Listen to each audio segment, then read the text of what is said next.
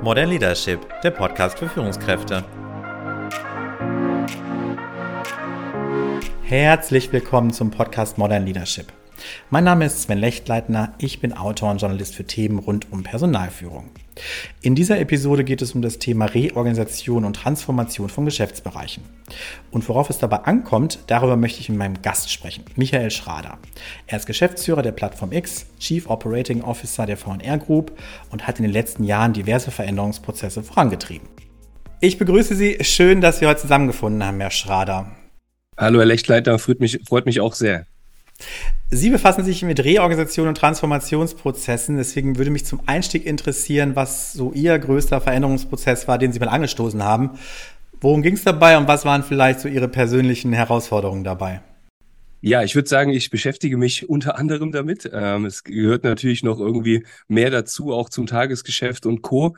Aber mir fallen, mir fallen konkret zwei Themen an. Ähm, einmal bei meinem vorigen Unternehmen Top Image Systems ähm, ging es darum, wir hatten ein Softwareprodukt, was schon sehr komplex war, sehr leistungsfähig, auch sehr teuer, was sich große Kunden leisten konnten und was wir dann zuschneiden mussten auf ja, auf, auf einen anderen Markt, auf andere Marktbedingungen, auf andere Kundenanforderungen. Es musste mehr so out of the box sein. Wir mussten Entwicklungsstandorte an verschiedenen Stellen international haben. Das war ein, war ein großer Prozess. Das ist das eine Thema, was mir einfällt. Und das andere Thema natürlich hier aktuell bei Plattform X. Ähm, das, das ganze Thema Verlagsgeschäft hat sich in den letzten Jahren natürlich dramatisch verändert. Ähm, es ist, wird viel digitaler, es, es wird mehr datenbasiert. Das Thema KI beschäftigt uns gerade alle sehr. Mhm. Mehr digitale Software, äh, mehr digitale Services und Software. Und da haben wir auch eine, eine größere Änderung in der Organisation vorgenommen. Ähm, von einer dezentralen Organisation mehr zu zentralen Expertenteams, äh, viele neue Leute eingestellt. Das war auch ein großer, großer Change. Hat das denn das ganze Unternehmen betroffen oder war das denn ein Geschäftsbereich, der reorganisiert wurde? diese Reorganisation hat schon das ganze Unternehmen betroffen, weil zum einen hat es die Teams betroffen, die sich neu organisiert haben, zum anderen aber auch die anderen Teams des Unternehmens, die teilweise ja, Arbeitsprozesse abgegeben haben an ein zentrales Team, ähm, und auch für die hat sich damit natürlich die, ja, die tägliche Arbeit ähm, und auch ihre Aufgabenbereich verändert. Äh, Sie hatten es ja gerade schon angesprochen, Markt jetzt gerade für Verlagsgeschäft äh, ist im Wandel. Warum braucht es denn oft diese grundlegenden Veränderungen von Geschäftsbereichen? Ist das der Markt, gibt die Veränderungs, den Veränderungsbedarf vor oder woher kommt ja, diese, dieser Bedarf? Bei meinen Beispielen war es eigentlich immer der Markt beziehungsweise das Ohr am Kunden zu haben und zu verstehen, was sind die Kundenanforderungen, was ergibt sich dadurch. Es war auch, äh, wie jetzt auch bei Plattform X, das Thema, dass bestimmte Technologien oder Innovationen einfach da sind, die es vorher nicht gab. Und die erfordern dann diese Transformation. Ich glaube übrigens, der wichtigste, das wichtigste Thema bei der Transformation ist zu erkennen, dass man eine vornehmen muss mhm. und proaktiv zu handeln. Ich glaube, es ist ich glaube, man kann in der Umsetzung viele, viele Sachen richtig und falsch machen, aber am wichtigsten ist es zu erkennen, dass man eine Transformation vornehmen muss. Hm. Woran erkenne ich das denn? Ja, gute Frage. Weil, weil wir sagten ja gerade schon, dass man das dann ja. vorwegnimmt, beziehungsweise frühzeitig erkennen soll, damit man vielleicht auch den Anschluss nicht verliert auf dem Markt. Ne? Äh, dann ist das ja vielleicht auch eher so der Punkt. Also wie, oder wie sage ich mal, wie kann ich so Veränderungstendenzen wahrnehmen, dass ich weiß, okay, hier könnte eine größere Transformation anstehen? Ja, also ich, ich würde sagen, Nummer eins ist, den Kunden zuzuhören mhm. äh, festzustellen, ob sich Anforderungen von Kunden verändern. Und das andere Thema ist natürlich auch, ähm, dass sich, ähm, wie ich eben sagte, dass, dass sich das Geschäft ändert. Also in unserem Fall jetzt, Kunden wollen mehr nicht nur Expertenwissen haben von einem Verlag, sondern wollen auch direkt zum Beispiel Softwarelösungen oder Tools haben. Das heißt, es wird digitaler. Äh, Content wird anders konsumiert. Die Kunden kaufen anders. Sie kaufen mehr online als vielleicht äh, vorher über Printanzeigen.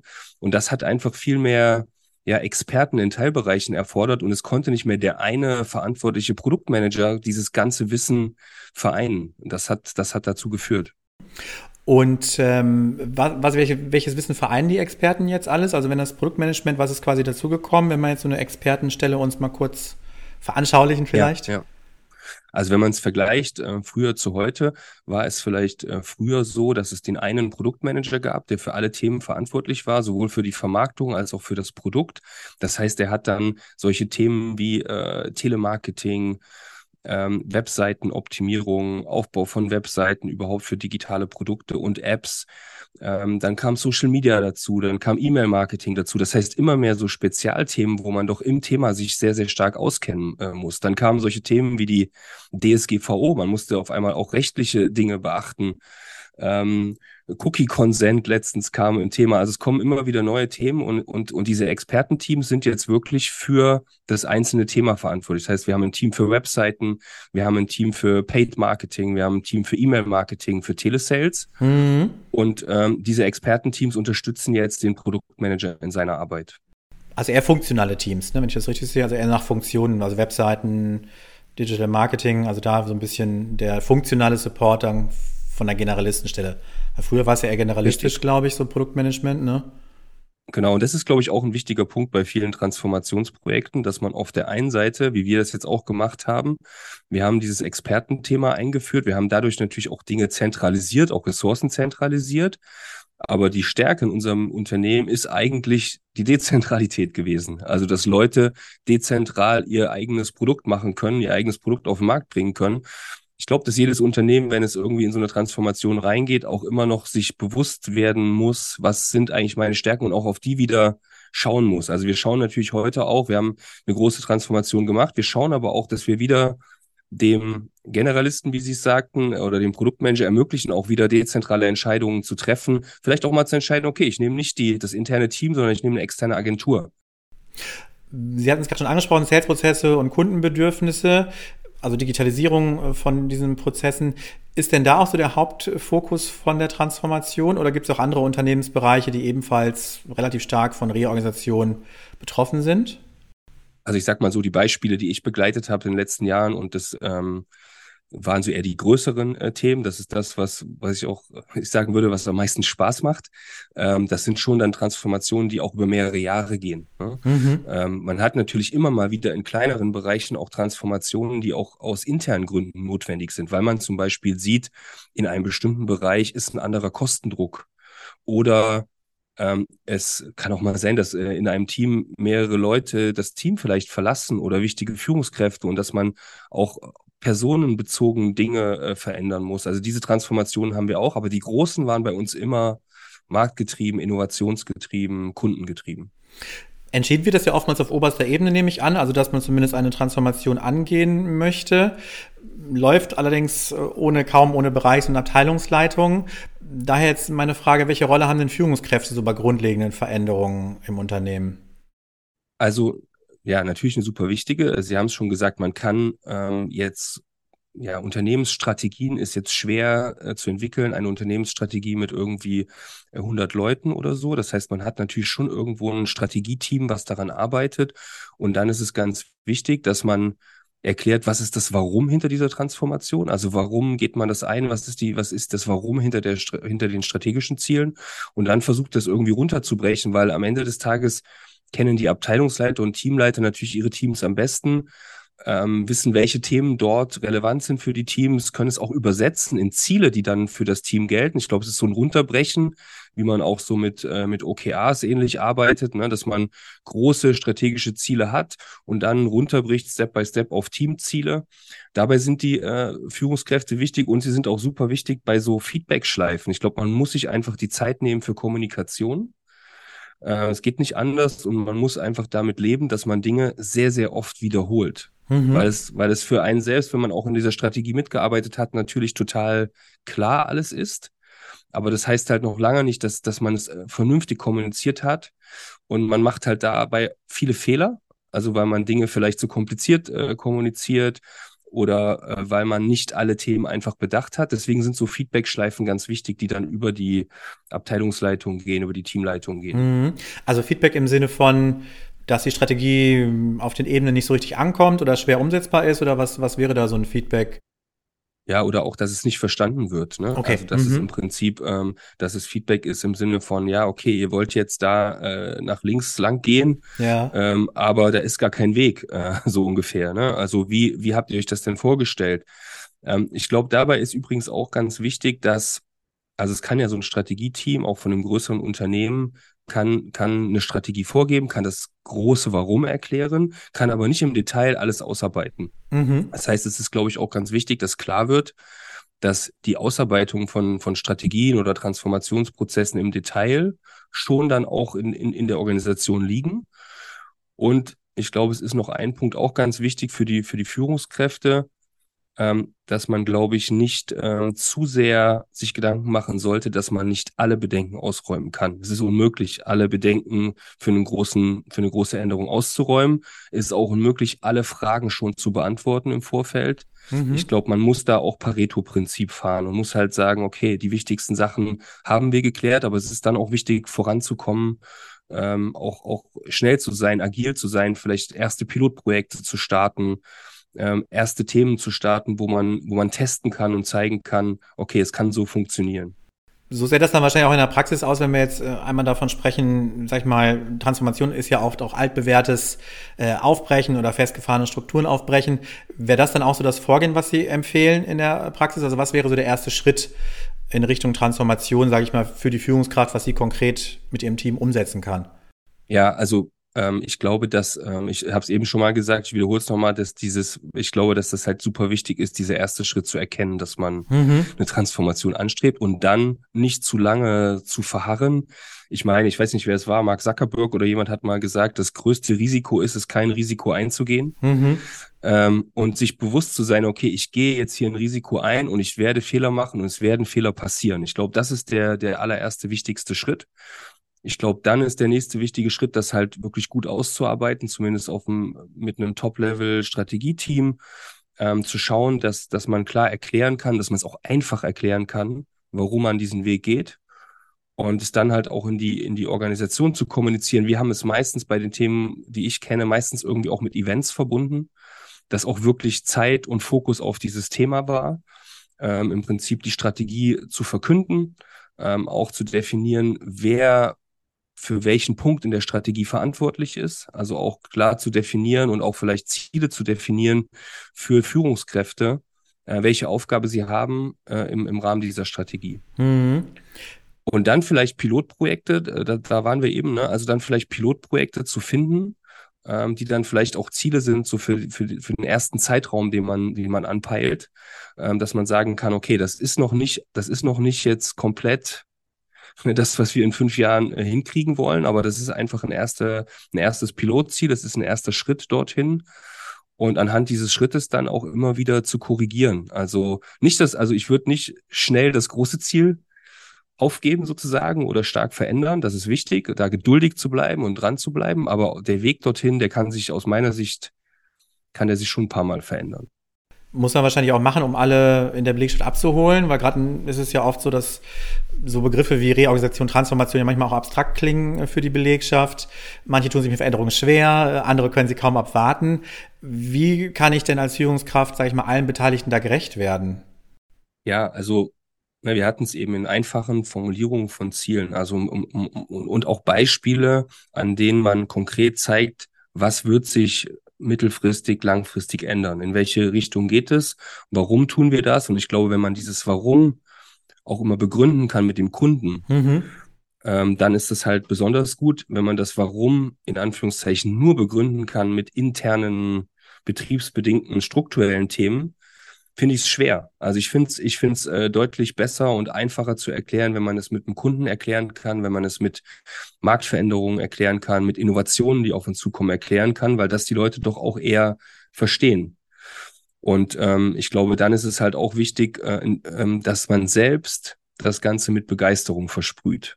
Ne, also ich, ich, wenn, wenn ich so überlege, was, also man muss selbst natürlich davon überzeugt sein, weil sonst wird es auf gar keinen Fall funktionieren, wenn man die verantwortliche Führungskraft ist. Und ich glaube, man muss dann auch mit seiner Begeisterung nicht äh, hinterm Berg halten. Also man kann die schon auch äh, so ausdrücken, wie man es wie man's denkt und da auch voll authentisch sein.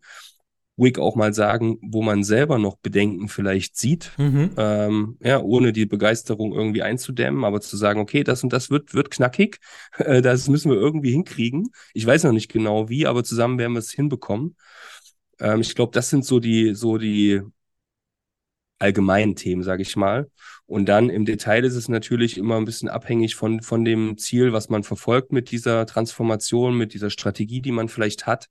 Und ich glaube, da ist es ein, ist es ein gutes Mittel, es runterzubrechen. Also so immer ein Stückchen weiter tiefer runterzubrechen in kleinere Ziele, äh, in kurzfristigere Projekte ähm, aber nicht zu versuchen, irgendwie bei einer Fünfjahrestransformation jedes Projekt für die fünf Jahre aufzuzeigen, sondern die Roadmap irgendwie so kürzer es ist, so, so klarer zu machen und dann nach hinten kann es ruhig erstmal noch ein bisschen grauer werden, äh, weil man einfach das noch nicht wissen kann und es macht auch keinen Sinn, so weit nach vorn zu schauen. Mhm. Brauchst du denn bei so größeren äh, Transformationen auch eine Anpassung der Führungskultur?